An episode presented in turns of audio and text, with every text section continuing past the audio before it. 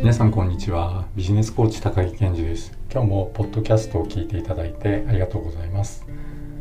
先日は僕が主催する日本橋私塾で初の試みとしてハイブリッド型の目標設定会を開催しました。ハイブリッド型というのは少人数限定で会場に足を運んでいただく塾生の方と Zoom を使ったオンラインでご参加いただく方に向けて一度に講座を開くというものでした。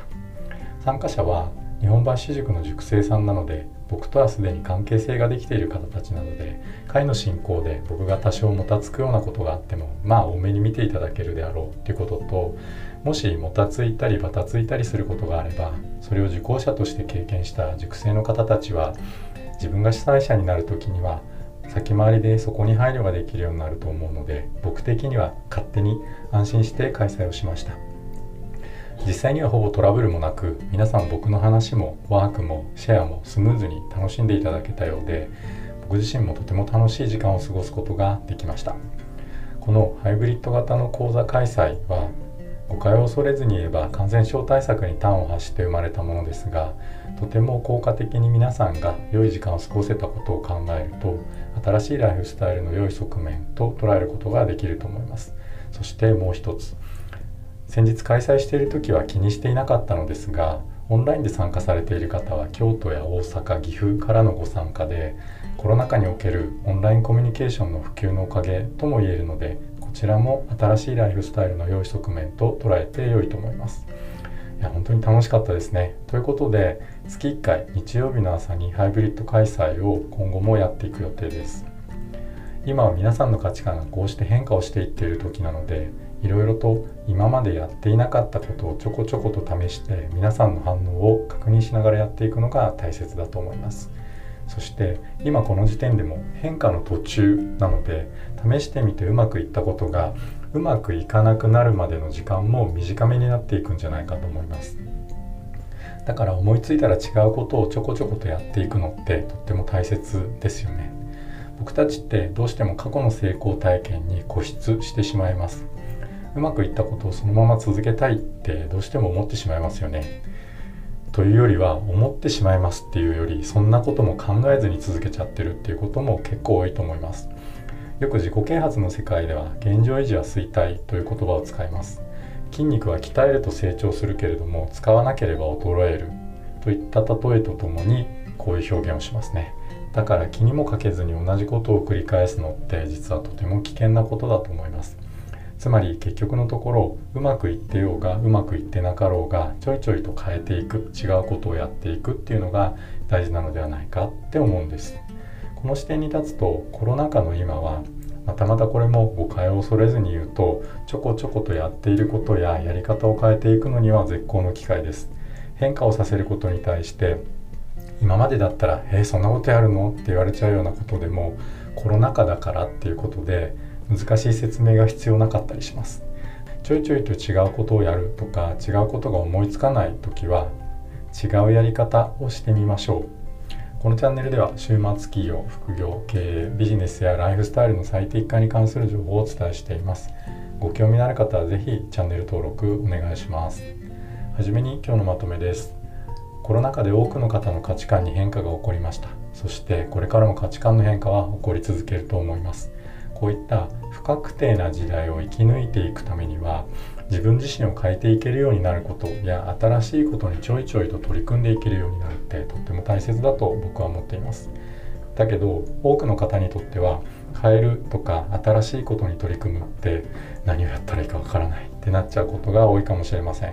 今日はそんな時のためにこれまでと違うをやるための練習としてまずはこれまでと違うやり方をするについてお伝えしようと思います。僕が今日ご提案する今までと違うやり方をするための切り口は5つあります。その5つとは1つ目それをやる場所を変える。2つ目それをやる時間を変える。3つ目それをやる順番を変える。4つ目それをやる道具を変えてみる。5つ目それをやるのをやめる。この5つです。これからの時代はこれまで正しかったことがそうでなくなったりこれをやっておけば大丈夫というものが通用しなくなったりしていくはずです。変化し続ける世の中を生き抜いていくために自分自身を変化させ続けたいと感じている方は是非今日のお話最後まで聞いてみてください。それでは具体的にお伝えしていきましょう。今日僕がおすすめする今までと違うやり方をするための切り口は5つ。1つ目それをやる場所を変える。2つそれをやる時間を変える。3つ。それをやる順番を変える。4つ。それをやる道具を変えてみる。5つ。それをやるのをやめる。この5つです。順番にお伝えしていきましょう。1つ目。それをやる場所を変える。人間は場所の影響を強く受けると僕は考えています。僕の事例で言うとメルマガとかブログとか動画の台本がなかなか書けない時ってよくカフェに行きます。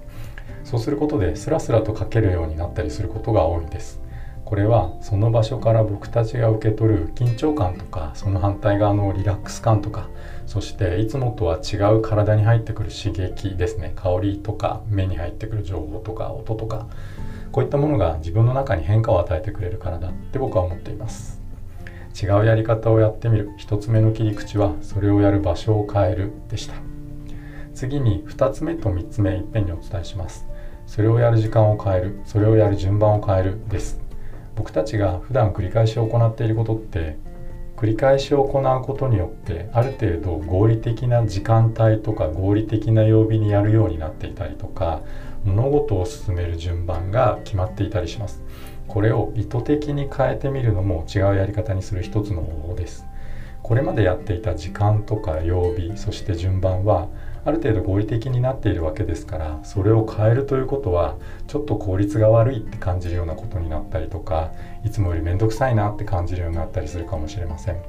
この心の変化って大事だと思うんです。この感覚がエネルギーになってじゃあ次はこうしたらもっと良くなるんじゃないかっていう思考につながっていくと思います。一流の野球選手が毎年バッティングフォームを変えるのとちょっとイメージが近いかもしれません。彼ら一流の選手たちは去年と同じフォームでは去年以上の成績を残せないことがすでに分かっているから最初は効率が落ちたり違和感を感じるけれどもあえて違うバッティングフォームにチャレンジするんですよね。そこからボールを打つという行為に対して新しい気づきを得ていこうとしているんだと思います。同じように当たり前の時間当たり前の曜日当たり前の順番を崩すことで新しい気づきを得られる可能性があります。違うやり方をやってみる。2つ目と3つ目の切り口はそれをやる時間を変える。それをやる順番を変えるでした。違うやり方をやってみる。4つ目の切り口はそれをやる道具を変えてみるです。僕たちは道具からたくさんのエネルギーもらっています。例えばスマホを買い替えると昨日と同じことをやってるのにワクワクしたりしませんか？日記を書いたりノートを取ったりするのが好きという方がいると思います。きっとそんな方たちの中にはお気に入りの日記帳とかお気に入りのノートとかがあるのではないでしょうか。僕も一時期ノートに凝っていたことがあってモレスキンとか CD ノートとかその他いろんなノートをいろいろ試してみたことがあります。そして日記好きノート好きの方たちは多分ペンにもこだわってる方って多いんじゃないかと思います。万年筆のインクを新しくした時ってやっぱり書きたくなっちゃいますよね。僕たちはこんな風にして道具からたくさんのエネルギーをもらっています。違うやり方をやってみる。4つ目の切り口はそれをやる道具を変えてみる。です。違うやり方をやってみる。最後5つ目の切り口はそれをやるのをやめる。です。今日のご提案の中では一番過激な方法かもしれません。日々当たり前のようにやっていることを思い切ってやめてみませんか？もしかしたらあなた的に大惨事が起きるって想像しちゃうかもしれませんが僕の経験から言うと実はほとんどの場合何も起こりません。辞めたということそのこと以外は何も変わらずにいつも通りだったりします。逆にそれに費やしていた時間分の余裕が生まれることで心にゆとりができて良い効果があるかもしれません。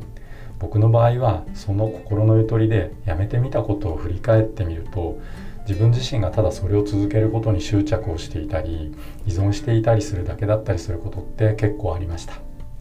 違うやり方をやってみる。最後の5つ目の切り口はそれをやるのをやめるでした。では今日のお話まとめておきましょう。コロナ禍で多くの方の価値観に変化が起こりました。そしてこれからも価値観の変化は起こり続けるだろうと思います。こういった不確定な時代を生き抜いていくためには自分自身を変えていけるようになることや新しいことにちょいちょい取り組んでいけるようになるってとっても大切だと思います。だけど多くの方にとっては変えるとか新しいことに取り組むって何をやったらいいかわからないってなっちゃうことが多いかもしれません。今日はそんな時のためにこれまでと違うをやるための練習としてまずはこれまでと違うやり方をするについてお伝えしてみました。僕が今日ご提案する今までと違うやり方をするための切り口は5つ。その5つとは1つ目やる場所を変える。2つ目それをやる時間を変える。3つ目それをやる順番を変えてみる。4つ目それをやる道具を変えてみる。5つ目それをやるのをやめる。この5つです。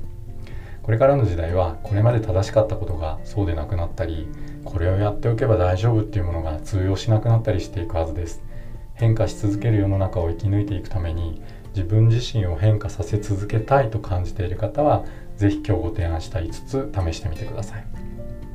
今日のお話が役に立った面白かったと思う方は是非チャンネル登録もよろしくお願いします。皆さん正しい手洗い適切なマスクの着用ソーシャルディスタンスを保って新しいライフスタイルを上手に楽しんでいきましょう。それでは今日はここまでにします。今日もポッドキャストを最後まで聞いていただいてありがとうございました。バイバーイ。